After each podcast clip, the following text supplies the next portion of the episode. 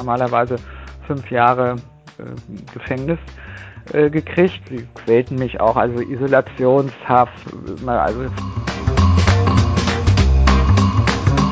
Wie erklären Sie sich diese Aversion gegen ein deutliches Bekenntnis zur Freiheit, die uns in Deutschland durch die Zeiten hindurch immer wieder zu begleiten scheint?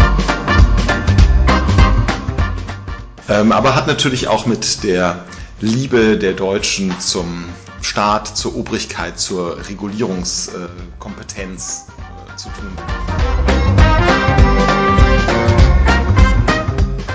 Diese Erfahrung der Unfreiheit hoffentlich dafür sorgt, diese Freiheiten, die wir einfach immer nur selbst, selbstverständlich gelebt haben, äh, ganz neu zu schätzen.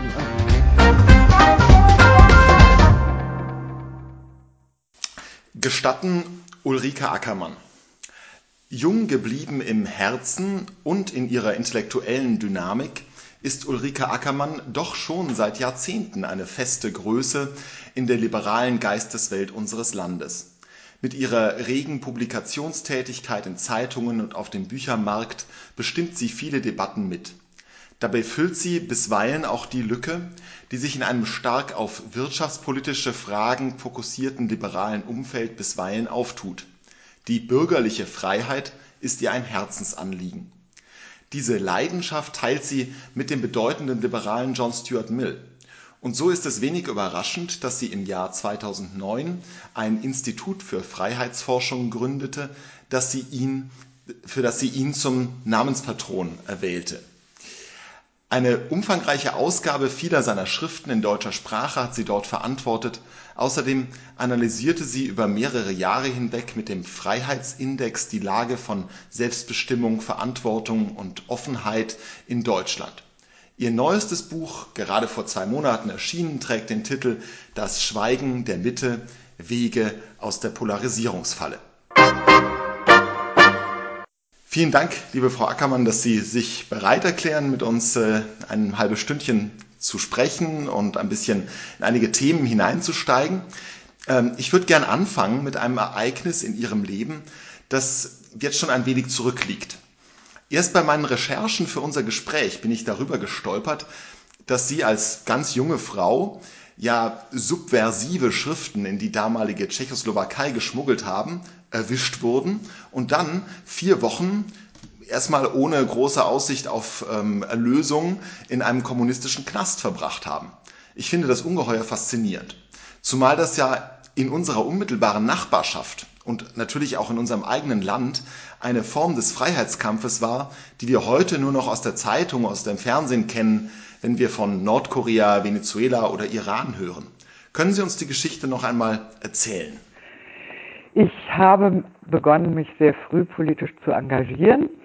Äh, bereits mit 15, 16. Ich las viel, ich äh, traf, äh, das hat mich, denke ich, sehr geprägt in Frankfurt auf Immigrantenkreise und ähm, hatte immer einen Blick nach Ostmitteleuropa, da meine Großeltern aus Polen, aus Ostpreußen kamen und äh, die große Flucht wie viele andere hinter sich gebracht hatten und sich dann in Bayern ansiedelten. Also mein Blick nach Ostmitteleuropa, nach Polen, äh, nach Ungarn, in die Tschechoslowakei, dieser Blick war schon immer sehr neugierig gewesen.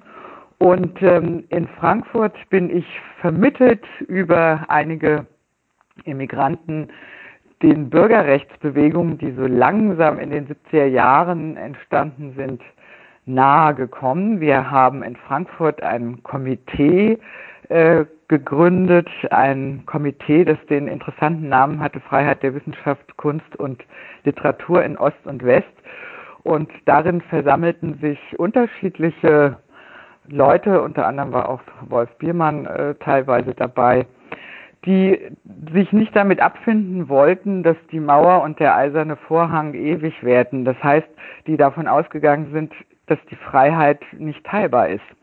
Und das ist ein ganz wichtiger Punkt für meine politische Sozialisation gewesen. Also diese Berührung mit diesen Leuten, aber diese intensive Beschäftigung mit dem, was jenseits des Eisernen Vorhangs stattfand. Wir haben viele Veranstaltungen organisiert, unter anderem äh, zum Jahrestag der Charta 77, die sich ja, wie der Name sagt, äh, 1977 gründete, äh, haben wir in Frankfurt eine große Veranstaltung gemacht. Jerzy Pelikan, äh, Adam Michnik und viele andere kamen zusammen, also so die großen Köpfe der, der, der Dissidenz. Und ähm, das bedeutete auch, dass man natürlich nicht nur schrieb und debattierte und hier Veranstaltungen machte, sondern auch in irgendeiner Weise diese Bürgerrechtsbewegungen auch ganz tätig unterstützte. Und so hatte ich mehrere Reisen auch nach Polen und habe äh, Samizdat-Literatur dort ähm, rübergebracht. Das war natürlich äh, nicht erlaubt, aber also man wagte es und äh, habe dann jetzt insbesondere in die in die Tschechoslowakei tatsächlich etwas größer organisierte Transporte ähm, verbracht mit, um, mit umgebauten VW-Bussen, doppelten Boden und darin hatte man dann Samistat-Literatur, die hier äh, in Exilverlagen gedruckt worden ist, ganz dünn wie Bibelpapier, so nannten wir das damals. Naja, und ähm, das äh, transportierten wir rüber. Das war natürlich alles clandestin, Schlüsselübergabe eines Schließfach Schlüssels, ähm, das, das, die, das, das Material äh, deponierten wir am Bahnhof, heimliche Treffen, Schlüsselübergabe und so weiter. Und das klappte. Und das, es, ist, es gibt tatsächlich einen, einen, einen Film von der Staatssicherheit, der ist auf einer Ausstellung gezeigt worden in Washington und in Brüssel. Darauf bin ich durch Zufall später gekommen, äh, die Dissidenz äh, durch das Auge der Staatssicherheit. Und da bin ich tatsächlich ähm, äh, zu sehen. Äh, die, das war also eine Falle. Äh, in dieser Immigrantenorganisation gab es natürlich auch ähm, Mitarbeiter der Staatssicherheit und man hat mich dann 1978 in Prag äh, bereits empfangen und ähm, hat mich sozusagen diese ganze Aktion durchziehen lassen, aber mich dann verhaftet. Und ich muss letztlich sagen, ich habe großes Glück gehabt. Äh, ich war natürlich eine Staatsfeindin. Das war filmisch dokumentiert, was ich da gemacht hatte. Und ich hätte normalerweise fünf Jahre äh, Gefängnis äh, gekriegt und äh, sie quälten mich auch, also Isolationshaft und äh, also zwölf Stunden Verhör und so weiter. Also es war nicht sehr nett und auf Druck äh, hier aus Deutschland bin ich dann freigekommen, abgeschoben worden und hatte aber dann bis 1989 äh, überall in den Ländern, auch aus Berlin, Einreiseverbot, weil man mich für eine Top-Agentin äh, Jimmy Carters hielt, weil man sich nicht vorstellen konnte, dass ähm, das auf private Initiative quasi vonstatten ging, so ein Engagement. Also das äh, konnten die Kommunisten dann doch nicht so recht nachvollziehen und hielten mich deshalb für eine ganz große Feindin. Naja, und ich hatte dann natürlich mit 89, mit Beginn der ersten Lockerung der ersten halbfreien äh, Wahlen in Polen, Ungarn äh, und so weiter und den friedlichen, friedlichen Revolutionen. Da war ich dann in dieser Zeit also dauernd in, in Warschau und Prag und Budapest und so weiter und habe mich natürlich sehr gefreut. Es hat dann äh, doch noch einige Jahre gedauert, ähm, zum Zeitpunkt jetzt verglichen mit dem Engagement meines frühen Engagements. Aber äh, die Mauer ist gefallen, der eiserne Vorhang hatte sein Ende. Ja, das ist echt äh, eine faszinierende Geschichte. Ähm, schön, dass es, dass man solche noch erzählen kann sozusagen und hören kann. Äh, und auch würde ich sagen, großen Respekt davor. Also das ist ja ähm, gut, mit Anfang 20 hat man wahrscheinlich auch sehr viel Mut, äh, mehr als vielleicht mit Mitte 40, aber ähm, so oder so, da muss man auch erstmal durchlaufen durch solche ähm, Herausforderungen, auch psychischer Natur wahrscheinlich. Richtig, richtig, aber das hat mich natürlich doch, ähm, wenn ich jetzt etwas Frechtes sagen darf, als Freiheitskämpferin gestellt. Ja, das kann ich mir vorstellen. Da wirken manche anderen Freiheitskämpfe dann ein bisschen weniger äh, dramatisch. Ja, ähm, kommen wir aus diesen geradezu epischen Gefilden mal zu einer etwas alltäglicheren Frage, die aber durchaus nicht unbedeutend ist. Beim Blick auf die freiheitliche Szene in Deutschland fällt sehr schnell auf, dass es ein eklatantes Ungleichgewicht zwischen Frauen und Männern gibt. In der Politik, unter den Intellektuellen und selbst wenn man bei Veranstaltungen ist und sich so die Besucherstruktur anschaut, ist die meistens sehr männlich.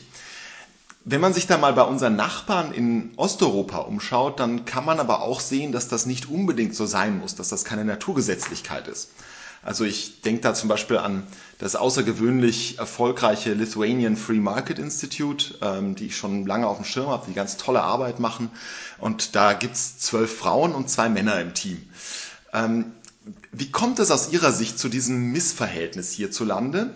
Und vor allem, was könnte man denn möglicherweise dagegen tun? Was kann man dafür tun, dass man Frauen auch mehr für diese Ideen begeistern kann?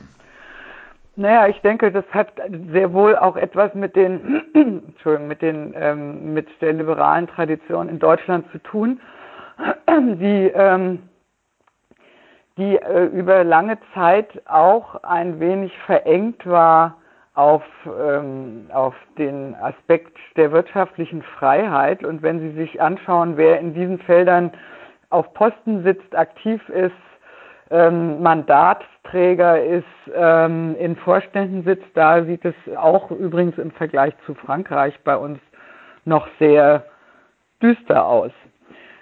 Die, der Zusammenhang, und deshalb ist, das ist einer der Gründe, warum ich mein, mein Institut auch John Stuart Mill Institut nannte, der Zusammenhang von Freiheit und ähm, der Emanzipation von Frauen und Gleichberechtigung, der ist äh, zum Teil in der liberalen Tradition nicht besonders hochgehalten worden. Äh, dieser Zusammenhang, dass äh, die, die, die Stellung der Frauen im Prinzip äh, der Gradmesser ist, wie frei eine Gesellschaft ist, das sind prinzipielle Schriften von John Stuart Mill aus dem 19. Jahrhundert, äh, die er mit seiner Frau Harriet Taylor zusammengeschrieben hat. Äh, diese, diese Erkenntnis, die hat sich nicht immer und überall äh, in der liberalen Denktradition wirklich so durchgesetzt. Und ich denke, äh, das hat auch was damit zu tun, bis hin, dass man in Parteien, die sich liberal äh, nennen und liberal verstehen, äh, auch äh, in unseren Nachbarländern, doch immer noch äh, viel zu wenig Frauen findet. Äh, natürlich haben wir, was die Gleichberechtigung anlangt, äh, im Vergleich zum 19. Jahrhundert viel ähm, erreicht, aber ganz prinzipiell ist es immer noch äh, so, dass vornehmlich die Frauen für die Kindererziehung ähm, verantwortlich sind beziehungsweise verantwortlich gemacht werden und auch das zum Teil übernehmen. Und das führt dazu, dass äh, durch aufgrund dessen, dass die, dass die Ausstattung an Kitas oder auch Betriebskindergärten, Betreuung und so weiter äh, immer noch unglaublich hinterherhinkt. Wir sehen in Frankreich, da haben wir Frauen in Spitzenpositionen, weil das viel besser gelöst und geregelt ist. Aber es ist nicht nur eine Frage, ähm, wie wird die Kinder, also sozusagen die, die, die Kindererziehung geteilt und Haushalt geteilt, sondern ich denke, es hat auch was mit dem Selbstverständnis äh, prinzipiell zu tun. Also ob es ein ein Freiheitsverständnis ist, das ganz klar die Gleichberechtigung der Geschlechter als Vorbedingung überhaupt für individuelle Wahlfreiheit und Selbstbestimmung sieht und darin wirklich ein ganz wichtiges Element oder ob das sozusagen unter ferner Liefen läuft. Also auch John Stuart Mill äh, übrigens mit seinen Freiheitsschriften, der war lange Zeit in der liberalen Gemeinde äh, wurde er mit Argusaugen beäugt, so ein bisschen, äh, dass er eigentlich sein eigenes Geschlecht verraten hätte. Selbst äh, ähm, äh, selbst Hayek, der eigentlich Bewunderung äh, für Mill hatte und auch für Harriet Taylor, äh, war ihm doch gegenüber sehr, sehr skeptisch. Also diese ganzen Frauengeschichten und so weiter. Also äh, brauchen wir das und äh, also letztendlich die Vorstellung, dass ähm, Frauen äh, nicht die Besten für Vorstände sind genauso wie Männer und für Führungspositionen, die sitzt, denke ich, immer noch ziemlich, ziemlich tief, nicht unbedingt bewusst in vielen, auch vielen liberalen Köpfen. Ja, und äh, das emanzipatorische Element, was ja für John Stuart Mill auch ganz wichtig ist, ist ja tatsächlich so ein bisschen ins Hintertreffen geraten. Was ja auch nicht nur mit Frauenemanzipation zusammenhängt, sondern insgesamt den Menschen sozusagen auf eigene Füße zu stellen und rauszuholen aus ähm, ja, unguten Bindungen oder gar Unterdrückung. Und das gehört ja eigentlich zum Kernbestand des Liberalismus, aber irgendwie war es dann doch, äh, ist es meistens abgebogen, eben nur Richtung Steuern runter oder vielleicht weniger Regulierung, nicht wahr? Ja, das ist eine Verengung des Freiheitsbegriffs und des Liberalismusbegriffs. Ich denke, es ist immer wieder wichtig, sich klarzumachen, dass äh, die Erfolge äh, unseres gesamten westlichen Zivilisationsmodells und in unserer Zivilisationsgeschichte in diesem Wechselverhältnis und Bedingungsverhältnis von politischer Freiheit beginnt mit der Polis, äh, ähm, äh, wirtschaftlicher Freiheit, römisches Privatrecht und so weiter und aber vor allem individueller Freiheit äh, die, die Fähigkeit, ein, also das Leben selbst in die Hand zu nehmen, äh, Autor und Autorin der eigenen Biografie sein zu können. Also dieser Dreiklang macht, macht unser, äh, unsere westliche Zivilisation aus, also auch die Wertschätzung äh, dieses, dieses Entwicklungsprozesses, der übrigens nie abgeschlossen ist, ja, der also sich immer weiterentwickelt und so weiter. Also auch mit der Pluralität der Lebensstile kommen neue Lebensstile hinzu, mit denen wir uns auseinandersetzen müssen und so weiter. Und die, die, die Befreiung aus Zwang, weil auch immer wieder neue Zwänge entstehen, das sind, das sind Elemente, die eigentlich zu einem lebendigen, äh, modernen Liberalismus äh, unabdingbar dazugehören. Und diesen Dreiklang, den, den, den vermisst man manchmal. Ja, da musste ich jetzt ein bisschen gerade denken, als Sie auch von den neuen Zwängen sprachen. Ähm, einerseits haben ja, so sagen wir mal, im breitesten Sinne die grüne Bewegung, jetzt nicht nur die Partei, sondern alles, das ganze auch Umfeld darum, äh, durchaus den Liberalen so ein bisschen das Emanzipatorische auch aus der Hand genommen eine Zeit lang und äh, das ja auch wichtig vorangetrieben. Also ich denke jetzt auch an die 68er und so, wo ja sehr viel auch sich verändert hat in der Gesellschaft. Aber gleichzeitig sind die ja auch gerade involviert in einem neuen ähm, eine Richtung von neuen Zwängen, ja, so eine Art Paternalismus, eine Art, äh, wir wissen, was gesund, gut und richtig ist. Ähm, das ist ja eigentlich ganz spannend, wie sich da auch in dieser, diesem Teil unseres politischen Spektrums die Dinge so ein bisschen verschieben, nicht wahr? Ja, also einerseits äh, mausern sich die Grünen zur neuen Volkspartei, aber geben in einer gewissen Weise auch eben oft mit, mit einem, mit, mit großer Moralisierung, geben im Prinzip äh, ähm, äh, äh, Lebensstile vor und äh, wollen äh, bestimmte Weisen des guten Lebens durchsetzen, eben auch mit Erziehung und staatlichem Druck. Das ist natürlich das Problem. Also harter Paternalismus und weicher äh, Paternalismus und äh, setzen nicht auf die Einsicht der, der Bürger. Und das ist natürlich ein, ein, ein riesengroßes Problem. Bis hin dass äh, ähm, äh, eine, ein antiplurales Moment sich da durchsetzt. Also alle, die sich nicht äh, in gleicher Weise an diese Vorgaben, diese Prinzipien halten, die werden im Prinzip nicht nur schlecht angesehen, sondern werden zum Teil auch ausgegrenzt. Das geht natürlich nicht. Das ist völlig unmöglich. Bis hin, äh, man hört Stimmen äh, nicht nur bei den Grünen, sondern in der jetzigen Debatte, dass man die, die Freiheitseinschränkungen, die wir im Moment äh, haben, dass die eigentlich ganz geeignet sind, um dem Klimawandel zu begegnen und dem, den Ökosystemen und so weiter und so fort. Also wäre es gar nicht schlecht, zugunsten des Klimas äh, Freiheiten massiv einzuschränken, Konsumfreiheit, Reisefreiheit und so weiter und so fort. Und daraus fast, fast also aus diesem Regime, unter dem wir im Moment auch kräftig zu leiden haben, äh, ein Modell zu machen, das ist natürlich völlig absurd. Das ist in der Tat bizarr. Ähm, aber hat natürlich auch mit der Liebe der Deutschen zum Staat, zur Obrigkeit, zur Regulierungskompetenz äh, zu tun wahrscheinlich. Und das bringt mich dann zu meinem nächsten Fragekomplex, den ich gerne mal ein bisschen erörtern würde. Also ich würde mal die These aufstellen, die Sache der Freiheit hat es immer eher schwer gehabt in Deutschland. Also wenn wir zurückschauen, 1848, das ist nicht genauso gelaufen, wie man sich das erhofft hatte. Ähm, nachdem 1871 das Deutsche Reich zustande gekommen war, haben sich die anfangs relativ erfolgreichen liberalen Parteien äh, in alle Richtungen zersplittert. Äh, und Ludwig Erhard legte zwar den Grundstein für unseren Wohlstand, fand aber Nachfolger hauptsächlich in Sonntagsreden und sehr selten in irgendwelchen tatsächlichen politischen Handlungen. Und jenseits der Politik fällt auch auf, dass es anders als etwa in den Großbritannien oder es recht in den USA in der Unternehmerschaft auch nur vereinzelt ein Bewusstsein dafür gibt, dass eine freiheitliche Ordnung auch im zivilgesellschaftlichen Raum Unterstützung braucht. Sie haben das 2010 in einem Interview mal formuliert, unsere wirtschaftliche Elite hierzulande ist zum Teil nicht in der Lage, die Marktwirtschaft zu verteidigen. Und da, das deckt sich durchaus auch mit meinen Beobachtungen und Eindrücken.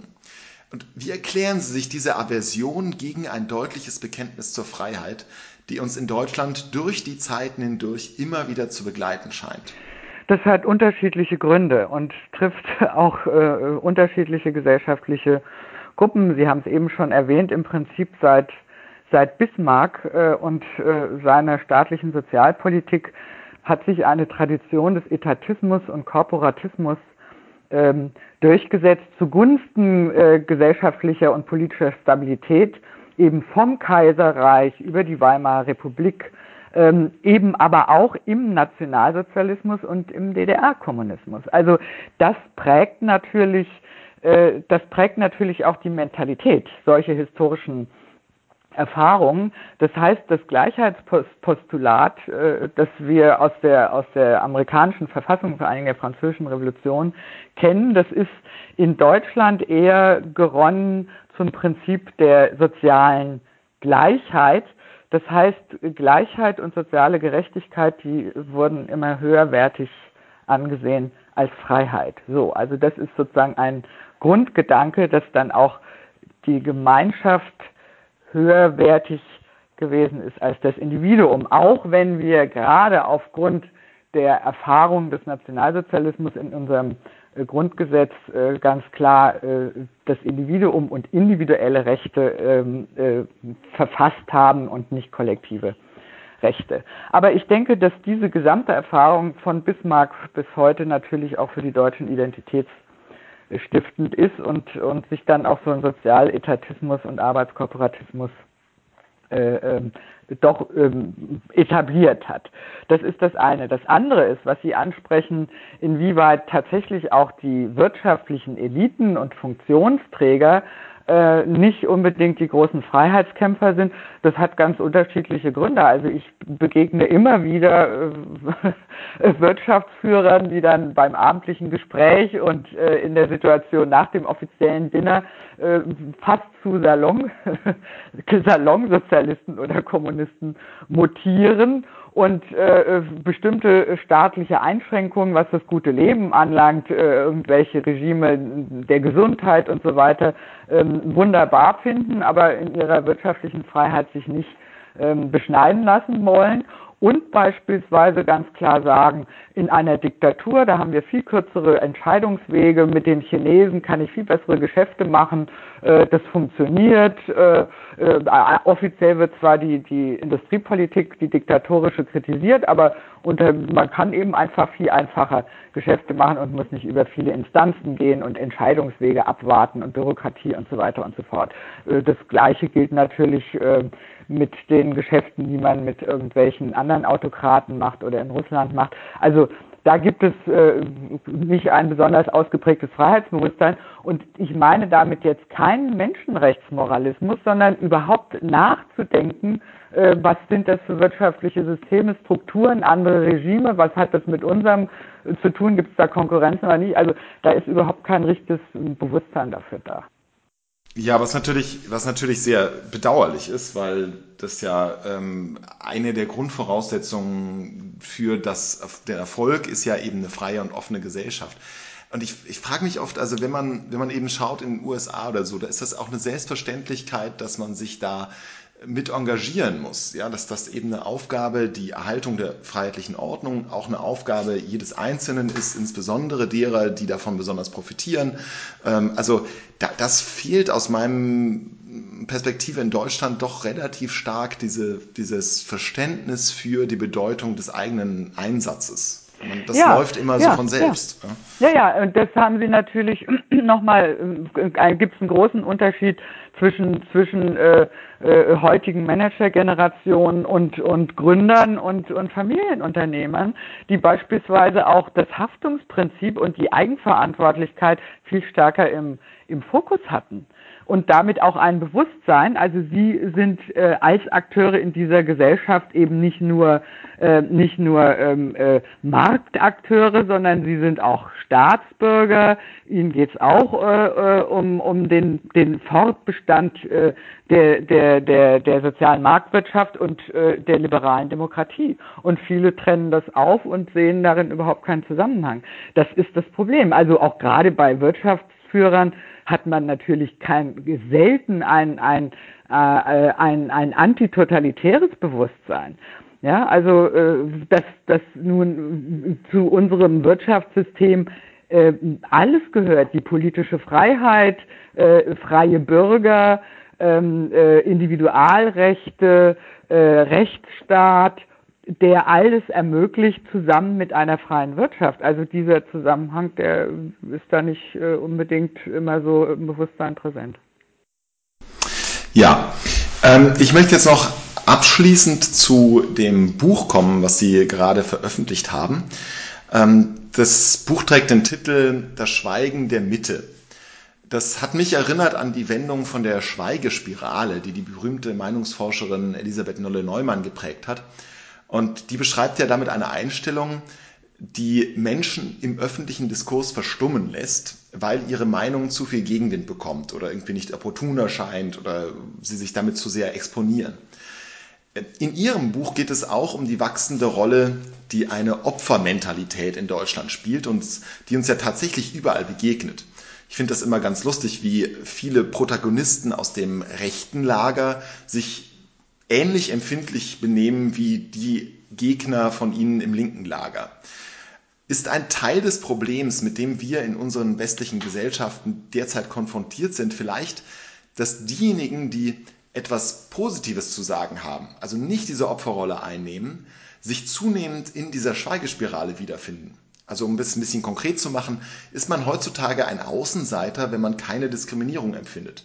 Wenn einem Ungleichheit ein Stück weit, wirtschaftliche Ungleichheit ein Stück weit egal ist, solange man selbst gut über die Runden kommt und äh, es einem gut geht. Oder wenn man die Ansicht, der Ansicht ist, dass die Bewältigung der Flüchtlingskrise doch eigentlich relativ gut geklappt hat. Also ist das vielleicht die Mitte heute der neue Außenseiter? Naja, ähm, wir werden sehen, inwieweit jetzt mit der Bewältigung unserer jetzigen Krise sich herausstellt, wer aus dem politischen Lager der Mitte sich wirklich qualifiziert und dieser riesengroßen Herausforderung gerecht wird. Ähm, was ich in meinem Buch beklage, ist äh, eine geistige Entleerung der politischen Mitte, die wir ja schon länger beobachten, auf unterschiedlichen Ebenen. Die Krise der Volksparteien, darin spiegelt sich das natürlich ganz besonders wieder und auch, äh, das hängt eng damit zusammen, das Personal, das wir in diesen Volksparteien hatten. Deshalb äh, wird jetzt sehr interessant sein, wie in dieser jetzigen Krise ähm, sich äh, genau dieses bisherige Personal bewährt und ähm, wer da tatsächlich lösungsorientiert auch für die Überwindung der Krise und das, was danach ist, etwas beiträgt oder nicht. Und äh, diesen Prozess der Krise der Volksparteien, den beobachten wir ja schon viel, viel länger. Der begann äh, schon mit der Euro-Schuldenkrise, äh, mit der Migrationskrise und der großen Kluft, die sich zwischen Bevölkerung und politischer Klasse und den, den, den großen Volksparteien, äh, dieser Kluft, die sich aufgetan hat. Und er hat sich wieder gespiegelt eben in äh, diesem Vertrauensverlust. Das ist mittlerweile im Moment in der Krisensituation wieder anders, dass also auch hier unsere jetzige Regierung äh, wieder mehr Vertrauen genießt, aber das ist in so einer extremen Krise dann auch wieder natürlich äh, normal, das kennt man aus vergangenen Zeiten. Aber äh, die Probleme, die wir vorher hatten, äh, die, die sind ja damit nicht ähm, suspendiert, sondern die sind in einer gewissen Weise stillgestellt. Also wir haben schon länger eine Situation, dass sich äh, unsere Gesellschaft und nicht nur unsere, das geht zum Teil auch in den Nachbarländern so oder auch in den USA, dass sich die Gesellschaften zersplittern in immer neue Kollektive, die für ihre partikularen Gruppeninteressen kämpfen und mit ähm, äh, einer teils rigiden äh, fundamentalistischen Identitätspolitik letztlich für eine weitere Fragmentierung der Gesellschaft sorgen. Also das sind Probleme, die wir, die wir natürlich schon länger haben, die dann zu politischen Polarisierungen geführt haben, auch in den Debatten.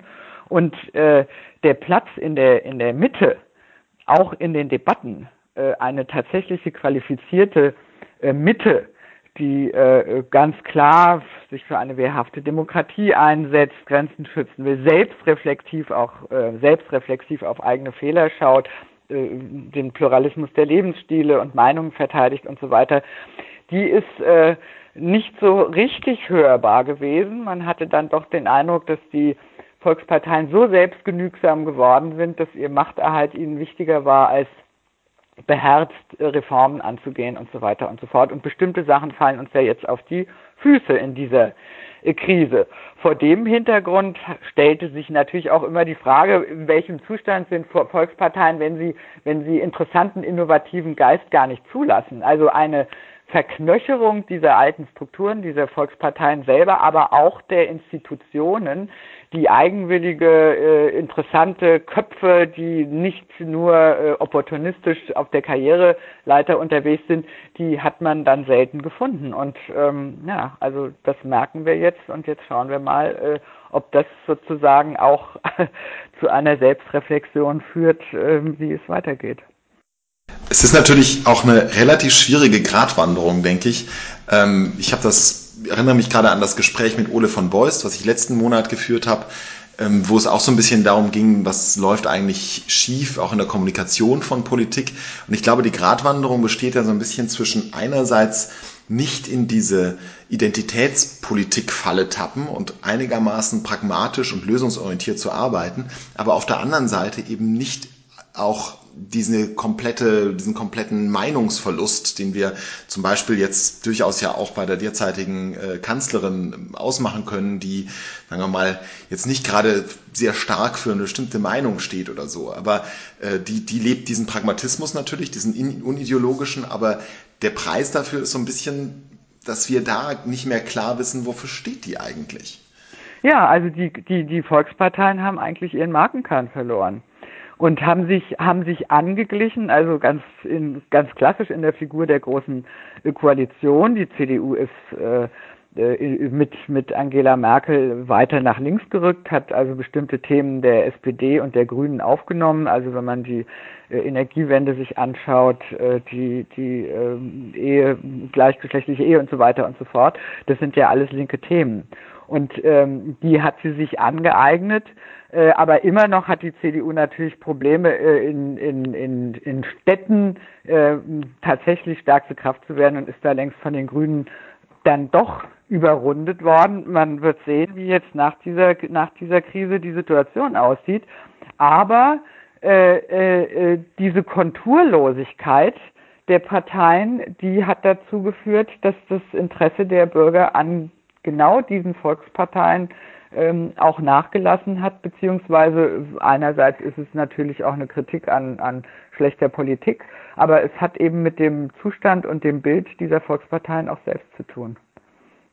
Dass dann interessante Persönlichkeiten äh, eher auf der populistischen Seite gesucht wurden, wurden äh, schrille Persönlichkeiten, auch wenn die dann letztendlich auch nicht eine lange Lebensdauer hatten. Also, äh, äh aber äh, das war auch eine Reaktion der Bürger, äh, was dieses langweilige und nur an der Macht klebende äh, technokratisch äh, Personal äh, äh, da sonst ausgemacht hat der Parteien. Ja? Also das ist natürlich ein Problem. Ja.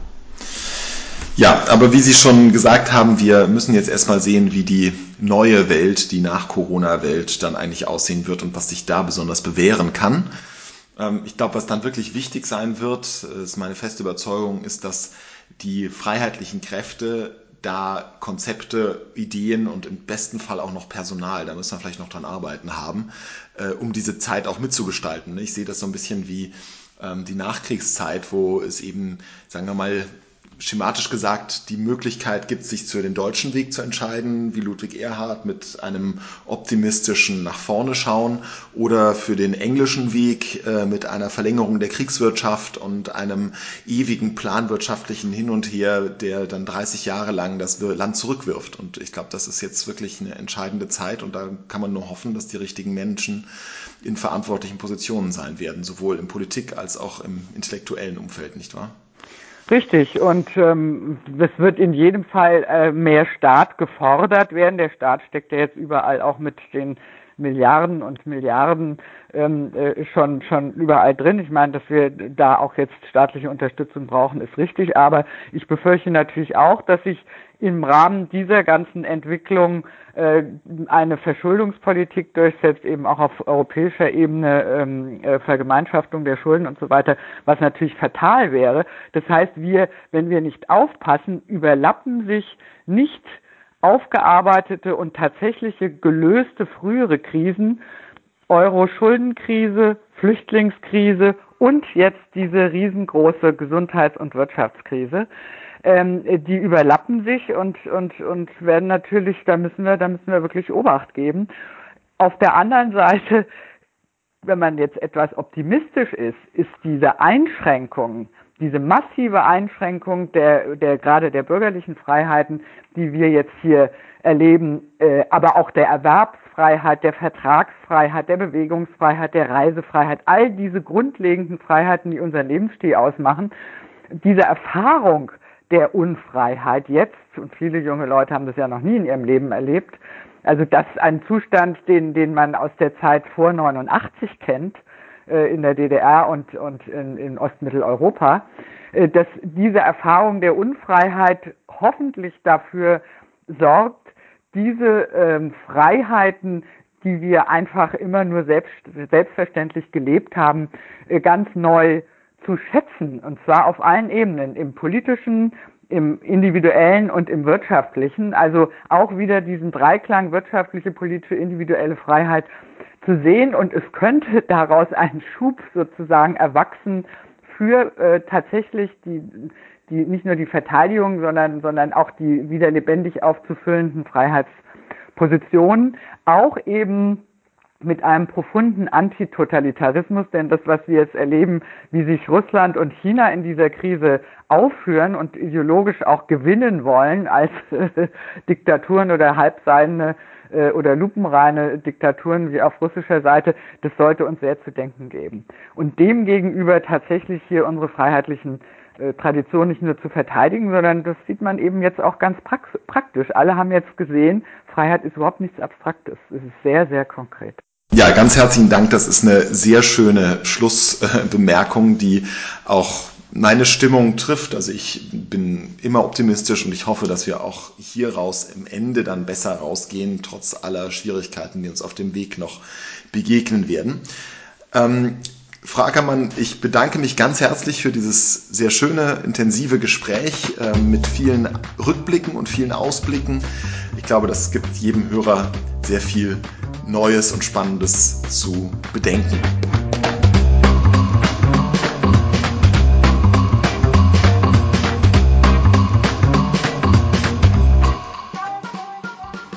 Mein Kulturtipp in diesen doch nicht einfachen Zeiten ist eine Musikdokumentation. Das ist einer der letzten Filme, die ich vor dem Shutdown überhaupt gesehen habe. Ein ganz, eine ganz großartige Dokumentation über Miles Davis. Birth of the Cool heißt dieser Film. Äh, er zeigt das Leben von diesem großartigen Trompeter Miles Davis und äh, ist ein wunderbares Dokument der Musikgeschichte. Man ist ganz traurig, dass er dann äh, in den 90er Jahren stirbt. Man hätte diesen Film gerne weitergesehen und die Klänge von Miles Davis Trompete, die etwas Melancholisches haben, aber auch etwas sehr Betörendes haben und auch Kraft spenden, die finde ich ganz besonders geeignet, äh, dass sie uns im Moment gut begleiten können.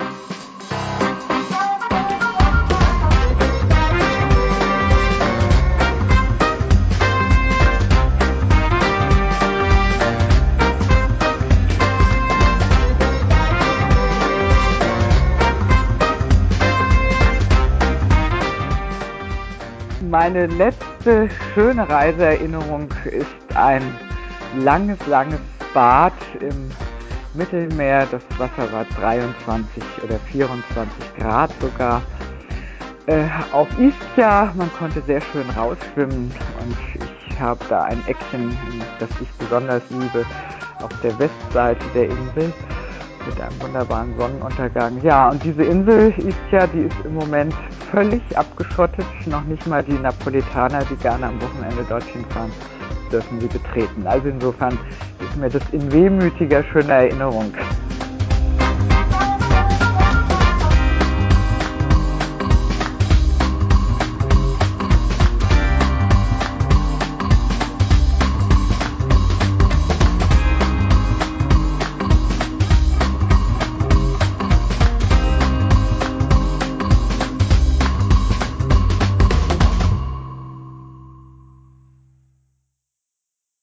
Podcast Gestatten wird präsentiert von Prometheus das Freiheitsinstitut. Prometheus ist ein unabhängiger Think Tank, der es sich zum Ziel gesetzt hat, den Wert der Selbstverantwortung zu stärken. Dieses Gespräch führte Clemens Schneider, die Produktion lag bei Helena Bach. Wenn Sie mehr über Prometheus erfahren möchten und unsere Arbeit unterstützen wollen, dann besuchen Sie doch unsere Website prometheusinstitut.de